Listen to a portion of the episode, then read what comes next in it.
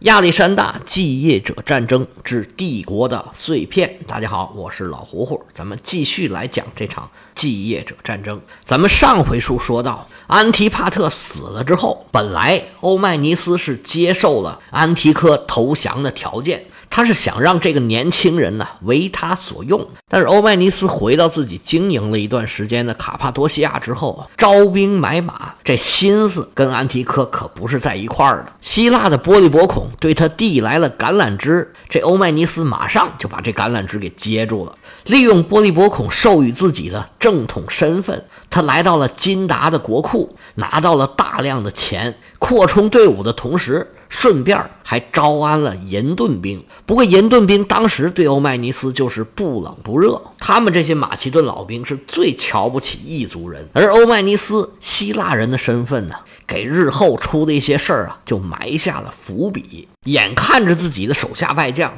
招兵买马，想要做大，这安提克绝对是不能忍的，他立刻带上自己手下能组织起来的所有军队，朝着欧迈尼斯就猛扑过来了。欧迈尼斯虽然组织了一定程度的力量，但是当时跟安提柯差距还是很大的。他就一路向东，沿着亚历山大东征的路线，朝着波斯方向进行战略转移。他在躲开安提柯的危险的同时，想要在东部地区找到盟友，充实自己的力量。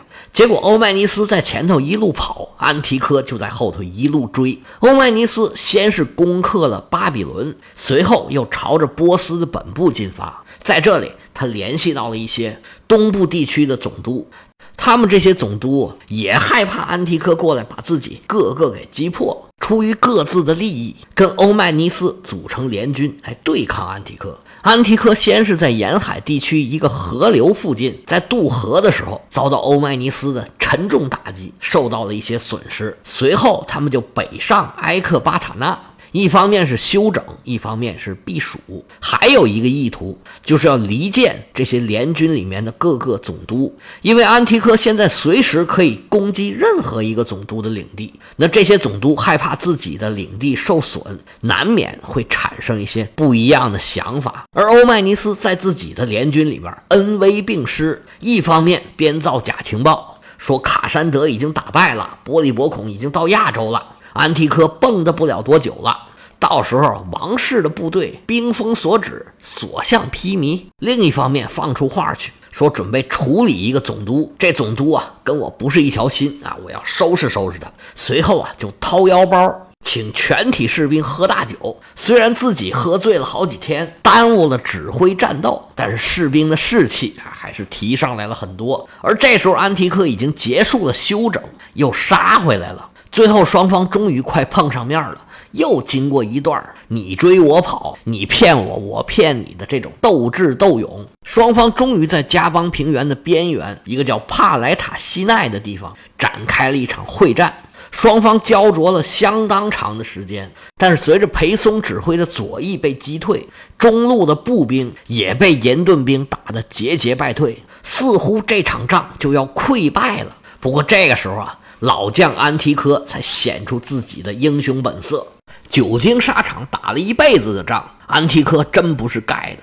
面对这种局面，他毫不惊慌，回到战斗之前，冲下去这个高岗之上，重新集结队伍。安提柯的队伍行动十分迅速，这也看出来，一个是指挥能力，一个是训练水平。安提柯在黑夜里定睛观瞧。发现对方在冲锋的时候啊，左翼的骑兵和中路的步兵之间有一个很明显的缝隙，是因为刚才打退裴松的时候，左翼的骑兵有很多都被调走了，而本来左翼就是相对比较弱的一边。安提柯决定啊，兵行险招，让全军奋力从左翼和中路之间插过去。安提柯主意已定。指挥着手下的军队啊，迅速行动。面对突如其来的打击，欧迈尼斯猝不及防，左路的骑兵很快就抵挡不住了。欧迈尼斯这时候还没反应过味儿来，他以为对方已经被打败了，他已经开始准备获胜的演讲了。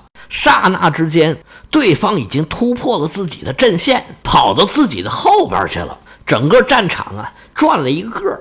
双方的主帅啊。本来还想重新集结，再打一轮，但是这时候啊，两支军队都已经是精疲力竭，这时候都已经是午夜时分了。欧迈尼斯手下的军队是实在打不动了，没办法，他只好不情不愿的退出了战场。安提柯看见敌人撤退了，如释重负。老头这口气儿啊，可算是喘匀了。刚才他的军队就在崩溃的边缘，多亏靠他的钢铁意志，才算是险过剃头，勉强过了这一关。不过这一仗让安提柯损失很大，光是步兵就损失了四千人，而且他们东征以来啊，还没有打过漂亮仗。安提柯刚进入波斯的第一战，就在科普拉塔斯河渡河的时候遭遇了惨败。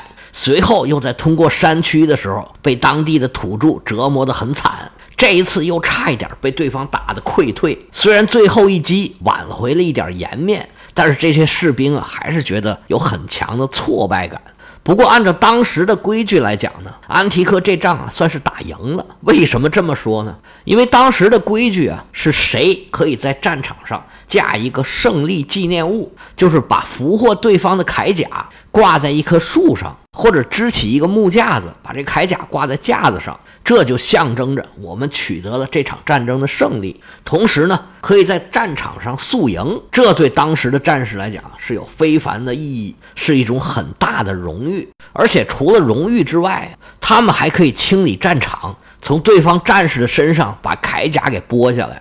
大家如果对古希腊人的打仗感兴趣的话，推荐大家听一下我讲的荷马史诗《伊利亚特》啊，这《奥德赛》我还没讲呢。这《伊利亚特》里面就有很多的战争场面，其中有很多单打独斗的，而获胜的人，他首先想的第一件事儿就是从对手的身上把这个铠甲给剥下来。这个呢，除了象征自己战胜的荣耀之外，这铠甲还是一笔非常大的财产，因为铠甲整个都是用金属做的，而在当时的情况下，所有的金属都是很贵重的，所以包括中国都是一样，在上古的时候啊，只有贵族才能有财力去打这个仗。平民老百姓因为没有金属，那战斗力自然是不如他们贵族的，所以当时只有贵族才有资格打仗。而且有些士兵呢，他是把财宝随身带着的，他一旦战死沙场，那他的所有财宝自然成了对方的战利品了。所以在战场上树立这个纪念物，以及在战场上扎营啊，可以说是一种名利双收的行为。还有一点就是可以在战场上找到自己方的死者。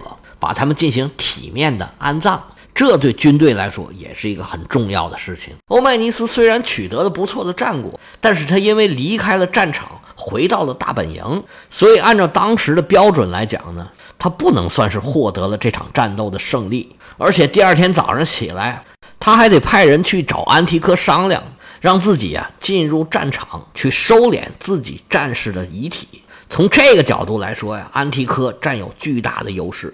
他对手下的命令啊，可以说是令行禁止，他叫干什么，这士兵就会干什么。但是欧迈尼斯呢，他的指挥权就充满了争议。一支联军呢，就是有这种问题，里面的各种势力，他的想法不一样，不能做到说心往一处想，劲儿往一处使。欧迈尼斯不得不想出各种各样的小伎俩、小花招，对属下这帮人呢，得连哄带骗。虽然他足智多谋，很擅长搞这些东西，但是经常要搞这种事儿啊，实在也让人很头疼。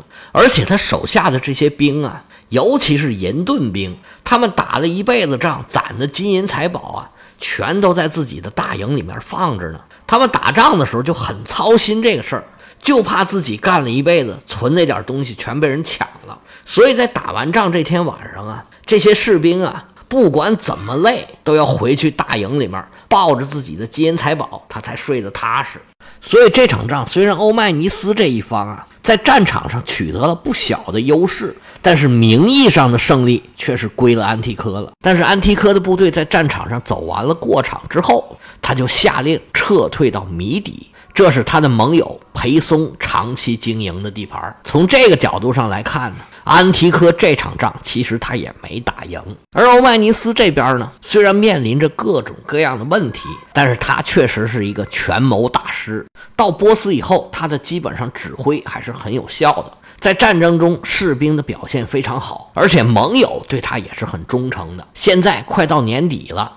他们身处啊又富裕又温暖的加邦平原，他是准备让士兵在这儿舒舒服服的度过这个冬天。而安提柯现在也需要恢复元气，同时他还需要跟对手保持一个安全的距离。于是，在打扫战场之后，他就指挥军队来到了谜底的加尔马加城。双方都想休养生息，而且互相之间啊都相距几百公里了。这是个比较安全的距离。欧迈尼斯这时候要做的是打扫战场，收拾人心。当时在战场上战死的有一个印度来的军官，按照印度的风俗，欧迈尼斯把他进行火化的时候，顺便把他的妻子也给活活的烧死了。据说印度现在还有的地方有这种风俗，这个真要命啊！随着这场帕莱塔西奈战役的结束，双方暂时都打不动了。安提柯北上谜底，欧迈尼斯就地休整。随着冬天的到来，这一年算是过去了。从表面的现象上来看，似乎双方都不急于进入战争状态，因为那个时候的规矩就是冬天不怎么打仗。因为历史上啊，无论是希腊人还是波斯人，无论是海上还是陆上，在冬天打仗的这个条件实在是太差了。地中海冬天风暴非常的多，而那时候的船呐，天气预报啊。跟现在都没法比，所以在冬天出海是一个非常危险的行为。而在路上打仗呢，虽然没有在海上那么大的风险，但是按照当时的装备、当时的给养和后勤的条件，冬天打起仗来实在是太痛苦了。别说好几千年以前了，就算到了近代的战争，冬天的气候也是对将军和士兵的一个重大考验。像拿破仑和希特勒进军俄国和苏联，很大程度上就是因为气候的原因。他们在冬季的进攻就遭受了失败，而我们中国建国初期打的这个抗美援朝战争，也因为冬季的严寒，对战争的双方都造成了很大的困难。所以在帕莱塔西奈战役之后，安提柯把队伍带走，这个信号啊给的是很明确的，就是今年咱不打了。而欧迈尼斯呢，也打算在这个加邦平原之上好好的休整休整，让自己的军队啊过一个舒服的冬天。当时安提柯抢着想要过来，其中也有一个目的，就是想要在这个加邦平原站住脚跟儿，因为这里啊又舒服又富裕，补给又多，可以支持战争长期的进行。但是因为这场战役啊，表面上安提柯是打赢了，但是他的实力受到了很大的损失，所以实际上在加邦平原他是没有能够立住脚跟儿，这才不得已去谜底休整他的军队。而欧迈尼斯则把他的联军拆散，刀枪入库，马放南山，他是真的准备休息了。公元前三百一十七年就这么过去了。当天气开始逐渐冷下来，当所有人都觉得。这个冬天就会这么平安的过去的时候，有一个人可不这么想问题。这个人呢，就是安提柯。在我们这套书里面，我们现在讲的这两位，安提柯和欧迈尼斯这一对对手，进行的可以说是巅峰的对决。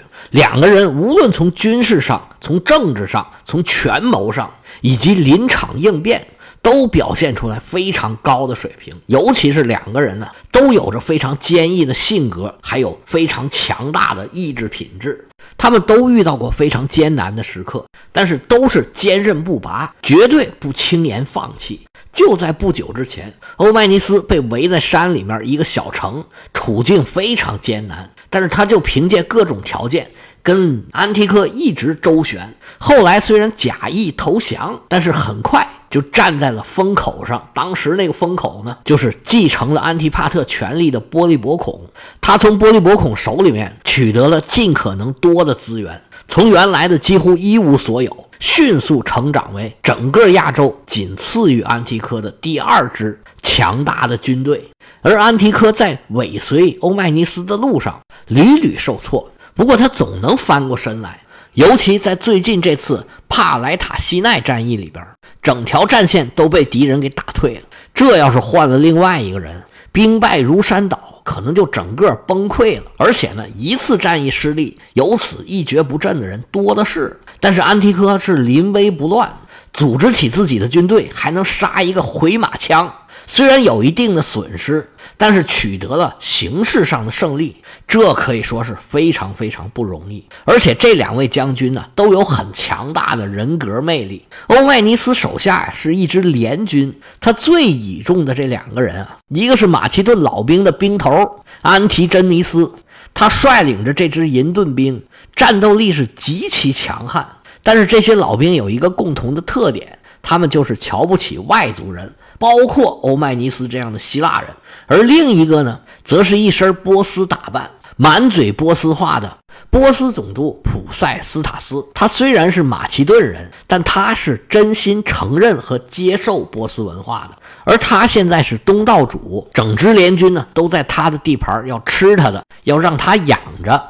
而普塞斯塔斯在这个地方经营了十来年。是妥妥的当地的地头蛇，而欧迈尼斯呢，打仗要靠安提真尼斯手下的银盾兵，补给当然得靠普塞斯塔斯了。而他手下这两位啊，不用说，这安提真尼斯是无论如何也不可能看得上普塞斯塔斯的，在他眼里啊，这个波斯总督就是一个叛徒，好好的马其顿人你不当。成天的奇装异服，嘴里嘀了咕噜说波斯话，你简直给我们马其顿的战士丢脸。那反过来，普塞斯塔斯肯定也看不上这个安提真尼斯，还有他们手下的一帮老兵，说你们这帮老头成天吃我的喝我的，还跟我吆五喝六的，怎么我欠你们的呀？这个明显就是俩人的出发点，俩人看问题的角度不一样造成的这种矛盾。而且呢，这还只是联军里面的一小部分。这支联军里面啊，希腊人、波斯人、印度人、小亚细亚的土著，还有叙利亚人。是多种多样，风俗习惯、语言文化是五花八门。之前咱们还提到，在一个印度军官的葬礼上，这个军官的妻子被推到火堆里面殉葬的故事。想要把这么复杂的一支军队给捏合成型，而且还能发挥出强大的战斗力，可想而知这件事有多难。而且欧迈尼斯呢，是几次三番的欺骗他的手下，但是也没有引起他手下的反感。你想想，他在这里面费了多少脑筋，想了多少办法？这个说老实话，你没有点个人的魅力，没有点拿出手的东西啊，这是办不到的。实际上，这时候欧迈尼斯虽然作为一个希腊人，他不是马其顿人，但是他的个人能力是肯定受到所有人的认可，包括安提真尼斯和普塞斯塔斯这样的人。当时这种军队啊，是很现实的。我跟着你打仗啊，主要是因为你能打赢，我相信你能带着我取得胜利，这我才跟着你呢。所以安提真尼斯跟普塞斯塔斯这样的人能放下成见跟着他打仗，这件事儿本身就是对欧迈尼斯一个最大的肯定。而安提柯在这方面也不输给他，跟欧迈尼斯这样的文人不一样。安提柯是一位老将军，戎马生涯一辈子，年轻的时候就丢了一只眼睛，直到六十多岁。才算迎来了自己的机会。不过安提柯真的是身强体壮，完全没有老态。这时候跟他对决的，往往都是比他小二十多岁的年轻的将军。但是安提柯是完全没有我们印象里面老人那种迟钝啊、守旧啊、保守啊等等这些老人的特点，反而啊有点急躁，有点冲动。咱们之前讲的他打的那几仗啊，他遇到的麻烦有很多，就是因为自己太着急了。